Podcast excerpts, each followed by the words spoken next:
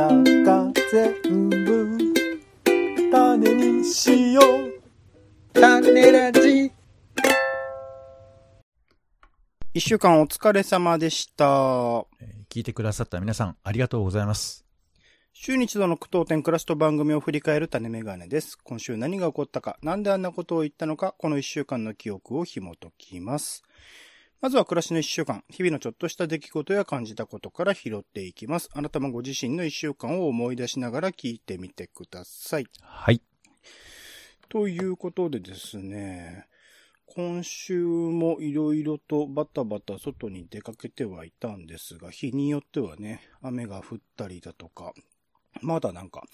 天気が落ち着かなくて、まあ毎年言ってることなんでしょうけど、5月ってこんな感じかなーっていうのがよくわからなくなっているような、えー最近ではございますけれども、はい。なんか、2日連続で池袋に行くっていうなんか珍しい日がありましたね。あんまり池袋に行くことないのかな？そうなんですよね。まあ、渋谷とか新宿とか昔だったらば、あのー二日連続とか普通にあったかなとか。あるよね。とはまなんか自分の、うんあの、持ち場というか、よく行く街っていうのがね。そうですね。そういう意味じゃあの、、池働いてる場所とかだったりすると、やっぱそれは、あの、連日行くとかっていうのは全然あったりしたんですけど、池袋ってそういう場所になったことがないエリアだったりしたので、なんか新鮮でしたし、なんかやっぱ池袋、あの、今は大きくこう街が変わっているところだなっていう感じを受けましたね。昔ながらのところもちゃんと残ってるんだけど、特に象徴的なのが映画館で、シネマロサとか文、新聞芸座とか、昔ながらの映画館も、まあ改装しながらですけど残してありつつ、おそらくまあ今最先端と言っていいグラン、グランドシネマサンシャインという、まあ、でっとでっかい IMAX があるところですけど、うん。そういう映画館とか、東宝シネマズ池袋とか初めて行ってみたんですけど、そことかもなんか新しい感じで若い子がいっぱいいて、すごいなんか、いい新しさっていうところがある空間だったので、そこら辺をこう如実に感じられる池袋 2days だったなっていうのはちょっと思いましたね。うんそれは映画に行ったってことなんですかね？映画も行きましたし、演劇も行きましたし、みたいな感じで。うんもちろん、もともとあの、まあ、東京劇場、えー東京芸術劇場か。うんっ。ていうえ演劇とかをメインでやっているような劇場もあったりするエリアなので、池袋って。まあそういうところも含めて、ちょっと芸術、アート、お文化をちょっと楽しんだ2日間でしたね。ポンさんどうでした？一週間。そうね、お出かけやでも、あの、まあ、一応ゴールデンウィーク中だったじゃないですか。そうでしたね。だから、結構出かけましたよ。なんか、うろうろ。神保町とかうろうろとか、うんえーしましたよね。うん。うんうん。池袋も行ってないけど、でも、なんか、久々に僕もあの、あー、神保町歩いてるわ、みたいな。うん。うんうん。まあもちろん歩いてなかったわけじゃないけど、じっくりとこう、むやみやたらとふらふらするみたいなのが、ちょっと久々な感覚もあって、嬉しくもありましたよね。うん。うん。うん。あとはね、あのー無印のカレーをうちで3日連続ぐらい食べてますよ。うん。うん。うん。うん。うん。なんですけど、結局、やっぱり SB かなっていうところに今落ち着いてますけど。あら。あらって。ね。まあでも、連休中はどう、みんな飯どうしてんだろうね。なんか外食とか増えるのかな、やっぱり。僕は増えたかもしれないですね。出先が多かったんで。そう、まあまあ、だからね、お出かけする人はそうだし、あとほら、あの、で、出かけて帰ってきて飯作るとか大変だからさ、きっと。うん。うん。うん。だから、今日はじゃあ、寿司でも取るか、みたいな。ピザでも取るか、それご家庭も多かったんじゃ ないでしょうか。あれ？なるほど。はい、いまいち外れてる感じがしますけど、なんでしょ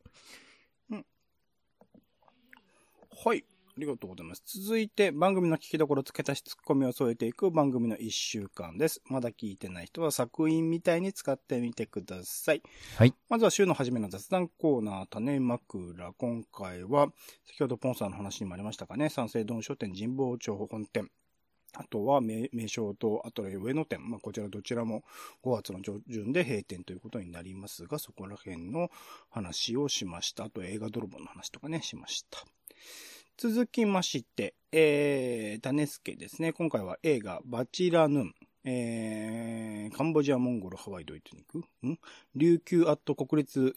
博物館の展示などをね、紹介をしました。続きまして、えー駅クイズ特別編ということで、今回はアイヌクイズをオレンジの方から出させていただきました。続きまして、散歩コメンタリー。今回はポンさんが神谷町から東京タワーに行った話をコメンタリーしてもらいました。続きまして、旅入ですね。今回は、あオレンジがね、ゴールデンウィークで行ったところに、えーえー旅入していただくということをしました。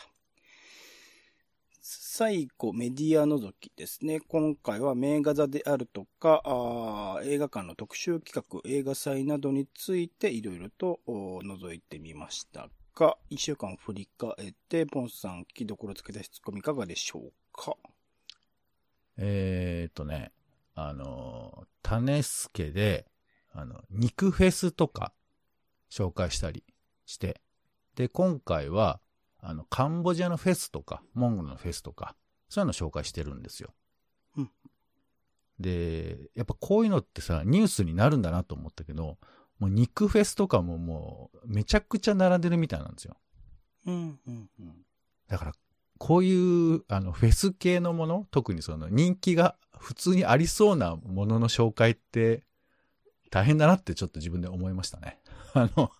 反省ですけど、単に。はい。なんかね、我々は、割とこう、まあ好きなもの紹介してるだけかもしれないけど、まあちょっとこう、注目しなさそうなものを選んでるところもあるじゃないですか。うん、うん、うん。だから、いや、人気のあるイベント紹介するっていうのはなかなか難しいなっていうふうにね、ちょっと思いましたよね。はい。ああ、必要があると思います。僕なんか人気があるイベントって紹介する必要ないなと思ってますけど。ああ、いやいや、あまあ、うん、き基本はそれでいいと思うんですけど、うん。まあほら、あのーまあちょっと偏りがちだから、まあどっちかというと、だからその、カンボジアのイベントとかは、あのーまあその、レベルで比べれば紹介度は少ないかなということなんですけど、まあ肉フェスがね、まあちょっと前々回ですけど、はい、ちょっと思いましたね。なるほど。ありがとうございます。じゃあ僕の方からは、あー、駅クイズですかね。えーまあ、今回アイヌに関するクイズというのを出させてもらったんですが、まあ、僕自身もその改めてね、まあ、ゴールデンカムイはずっと漫画としては読んではいましたけど、ちゃんとそこら辺の細かいところのアイヌ文化とかみたいなのは掘り下げてはいなかったので、それをまあ、あくまでも概要というか、表面のところしか、まだ、あの、触れられてはいないとは思いますが、こういうなんか根底からあの考え方とか物の見方みたいなもの、生きてる世界観みたいなものが違うっていうことを、まあ、知るというか、それを学ばせていただくっていうところは、面白くもあり、そもそもそこが違うっていうところ、まあ宗教的なものとか文化とかそういうものも含めてですけど、そこが違うっていうのはやっぱ恐ろしさというか、まあ恐れみたいなものを抱く必要性もあるんだろうなって、そこがかなり難しい、今の国際情勢とかを見ていても、根底からそこら辺で違ったりするので、そこら辺でも、あの、触れるっていう、あの、恐れがあるからこそ触れていく、あの、知って、しようとする努力をするっていうことが結構大事なんだろうなってことをちょっと改めて思う機会でもありましたかね。ポンさんもどうでした？クイズ出されて。あのー聞いてくださった方、聞いてない方にお伝えしておきたいんですけど、本当に僕分かってないんですよ。知らないっていうか、全く教えてもらえてないので、5問中4問外しましたもんね。確かに1問でしたね。外したっていうと、ほら、当たったのがね、1問だけだったんですけど、まあ、しそれはちょっと知識で知ってたやつだったよね。が、ガチ、ガチ感がね。そうはい。なはいなんで、あの、僕のあの、回答センス、地頭の弱さをね、あの、感じていただきながらというのがあると思いますけど、あの、今、ね、恐ろしさっていう言い方もありましたけど、あの、まあ、今回クイズだから分かりやすく答えをまとめてるけど、まあ、実際さ、本当はどういうことなんだっていうのは結構難しいことだと思うんですよね。多分、あの、うんクイズを作ったオレンジさんもなかなか悩ましかったと思うんですけど、まあ、だからこそ相手が単純に逆のことを言ってるとか、こうだとかっていうふうに、まあ、答えを知ることも大事なんだけど、それってどういうことなんだろうと、こう、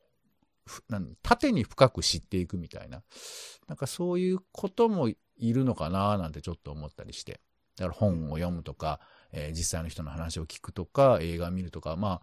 だからなかなかこう、ね、日本人だって向こうにどう思われて、まあこれ日本人だってって言い方もね、なんなんでしょうけど、自分の考え方っていうのが相手に言われて、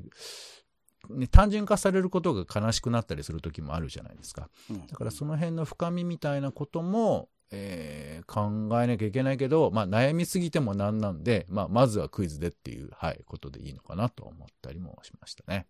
うん。はい。他の回、ポンさんいかがでしょうか？はい。えー、とですね、えー、散歩コメンタリーなんですけれども、はいはい。えー放送中にですね、番組中にですね、あの、日本能率協会のビルの話をしてるんですけど、うんこれあの、実際には JMA っていう風な、でっかいあの、表示、看看板というかビルにね、掲示されているだけなので、これだけパッと見てもわかんないので、一応それだけ補足をしておきたいなというふうに思います。うんうん。はい。ああ、それで、聞きどころありますか？ここはも、ここは聞いてほしいとか、面白かったとか。そうそう。まあ、東京タワーは確かにこうなんか向かっていく感じというか、こう、なんていうんですかね、霊的なものじゃないですけど、なんか吸い寄せられる感じあるともわかるので、なんかそこら辺の東京タワーにどんどんどんどん行っている感じを、お追体験するっていう意味では面白いのかなと思いますので、そこら辺の感じを味わっていただけるといいかなと思っております。はい、ありがとうございます。はい。じゃあ、別の回。えっ、と、旅入ですね。今回はオレンジの方で、えーこう、ゴールデンウィークに行った場所の実際の音声を聞いてもらうようなで、オレンジの脳内の音声が、あの、垂れ流しになるという形ではあったんですが、途はい。中で、まあ、ポンさんからもツッコミ入ってました。えっと、ポッドキャストを聞いているところっていうのがあって、まあ、ポッドキャスト内ポッドキャストという形になっていたので、そこら辺もう少しなんか工夫ができると、入り込んでいただける感じになるのかなっていうところで言うと、ちょっと聞いてみてほしいし、もうちょっと工夫したいなっていうところがありましたかね。う。うんんあれだよね、この、作った方の努力と、聞く方の努力との、あの、ブレンドで出来上がる回ですよね、これね。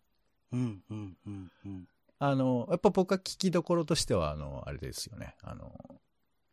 現場での係員さんみたいな声とか、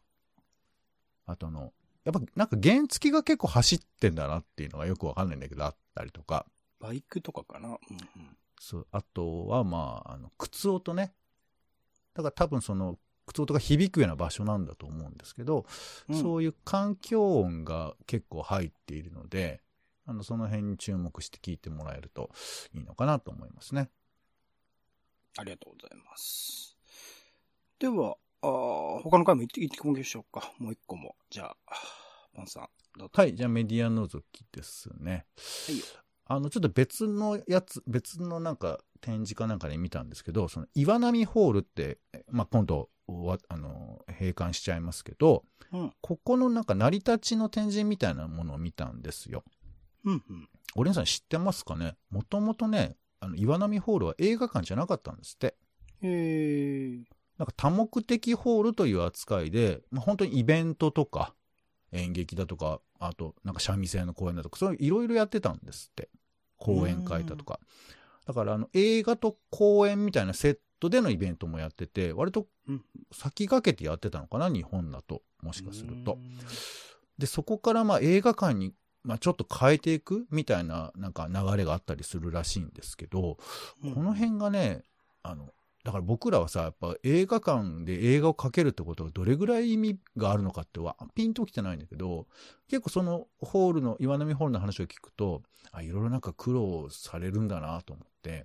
なんか単にこう特集ってね、なんとなく僕ら見てるけど、やっぱこう思い入れとか、この映画を伝えたいみたいなことが結構あるんじゃなかろうかなというふうに思ったりするので、なんでこの特集やってるのかなっていうことは、まああんまり僕語られないと思うんですけど、まあなんかこう深く想像したりすることとかは面白いし、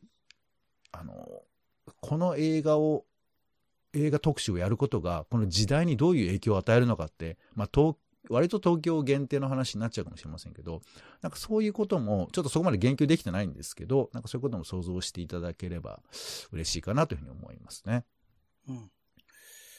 前か、前からまあなんとなくその映画館とかに取材したいなとか、インタビューさせていただ、あの、箱を持ってる人たちですね。なんか毎回そのプログラムとか考えたり、どういう作品上映するかってめちゃくちゃ考えてらっしゃるんだろうなと思ってたので、それはインタビューしてみたいなとか思ってたんですけど、うん。今回ね、特集上映とか映画祭とかまたフォーカスすると、それはそれで裏側にいろいろ、それこそ僕好きなアフターシックスジャンクションとかでインタビューをしているっていう特集コーナーでお話聞いてたりとかしますけど、やっぱそれ聞くとラインナップどういう風におすすめ、どういう風に考えてきたのかっていうのを聞くの面白かったりするので、なんかその背景的なところをちゃんと踏まえつつこう紹介できるとか理解できると、おより、まあ参加する側、映画祭とかに参加する側としての理解が深まったり、より深いところに行けたりするのかなっていう意味だと、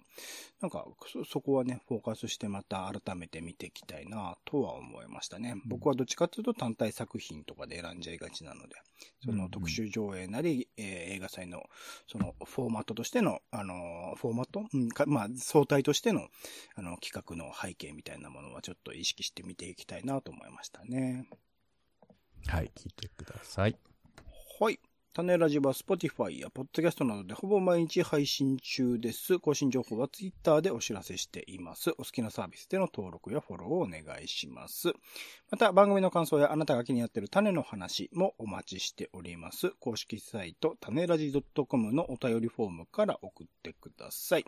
Twitter でハッシュタグ種ラジ、ハッシュタグカタカナで種ラジで投稿いただくのも大歓迎です。それでは、種ラジ今週の一曲、ポンさんお願いします。はい。えっ、と、オレンジさんはミスター・チルドレンってどうですか？いや、若い頃っていうかちっちゃい頃はそうですね、かなり、あの、好きでしたね。一番好きだったと言っても過言でもないかもしれない。今は全然ですけど。ど。はいああ、まあまあなんかね、あの、僕も、もう若かりし、あの、カラオケ時代みたいな時は、まあ、ミスター・チルドレンをみんなで大合唱みたいな、なんかそんな世代ですよ。なんか今思うと歌詞とかやばいっすけどね、結構ね。そうなのよ。あの、まあ、ミスター・チルドレンがね、30周年なんだって。うんうん。いやーなんか、そうか、なんか若いバンドだと思っていたらみたいな感じが、まあ私は思いますけど、でも、今でも結構、何、なんか映画の主題歌とかさ、今度う、んうん。もうなんだっけ、ドラえもんかなんかやってましたよね、この前。ドラえもんとかもやっているしね。で、だから、で、なんかなんだっけ、えー、カンジャムとかでもこの前取り上げられたりとかしてましたけど、まあ、やっぱりこう、バンドサウンド、日本のポップロックみたいなものの、なんか割と礎的なイメージがある人も多いのかなとは思うんですけど、うんうん。まあ30周年ということもあって、なんかいろいろ取り上げられることもあるんで、久々に聞いてみたの。Tomorrow Never Knows。あら。はい。これ、まあ、1994年の若者のすべての主題歌っていうとめちゃくちゃ古い感じなんですけど、まあ、この曲聴いたらさ、ね、あの、まあ、Tomorrow Never Knows って明日のことはわからないって直訳すればそういうことなんですけど、もうね、これ、うん。主役、これ、とにかくひどいやつなんだよ、なんか。なんか友達の女を奪うとか、なんかこう、うん。えーなんかこう、ひ仕事の失敗も、あ、なんかわ悪いこととかしてるニュアンスっていうの、あの、俺が想像しちゃう感じだとね、なんかこんなログでもないやつが、ああの、明日のことはわかんないとかって歌ってるわけじゃねえだろって思うような、本当ログでもない印象が僕はちょっと久々に聞いて思ったんですけど、うん。なんかミスター・チルドレンの曲ってこういう曲時々あるのよね。なんていうか、多いんじゃないですかね。ろくでもないやつが出てきて、でも、僕ね、このろくでもないやつ系の歌好きなんだよね。なんか面白いっていうか。なんかこう、まあ、こんなこと言ってるけど、俺ってちっぽけだぜ、的な曲とかもあるんですけど、うん、このなんていいうか、本当にろろくでもないやつが生きてるっていう曲？うん。うんこれがね、なんかね、結構面白くて、だから歌詞を噛み締めながらミスチルの曲聴くと、なんとなく励まされるとかそういうことを言ってる場合じゃないと。あの、うんこいつ何なんだよみたいな。でも、あると思うの。僕らにも自分のろくでもなさみたいなものが。それを正直に吐露しているっていう風な曲としては、もしかしたら新しかったのかなとか、まあ今もしかしたらあんまりそういう曲ないのかなとかね、なんかちょっと思ったりもしますけどね。ということで、えー歌詞を噛み締めながら、えー改めて聞いてみるとどんな感じでしょうということで、今回は Mr.Children の Tomorrow Never Knows お聴きください。はい、ありがとうございます。種メガネ以上でございます。今週も一週間ありがとうございました。お相手はオレンジと、えーやっと心が落ち着くなというところですけども、ここからお出かけしたいと思います。ポンでした。種ラジ、また。種ラジは、ポッドキャストや Spotify などでほぼ毎日配信しています。音声で配られた内容はブログで補足を、更新情報はツイッターでお知らせしています。また、番組の感想や質問もお待ちしています。公式サイト、種ラジ .com のお便りフォームから送ってください。ツイッターなど SNS でハッシュタグ種ラジで投稿いただくのも大歓迎です。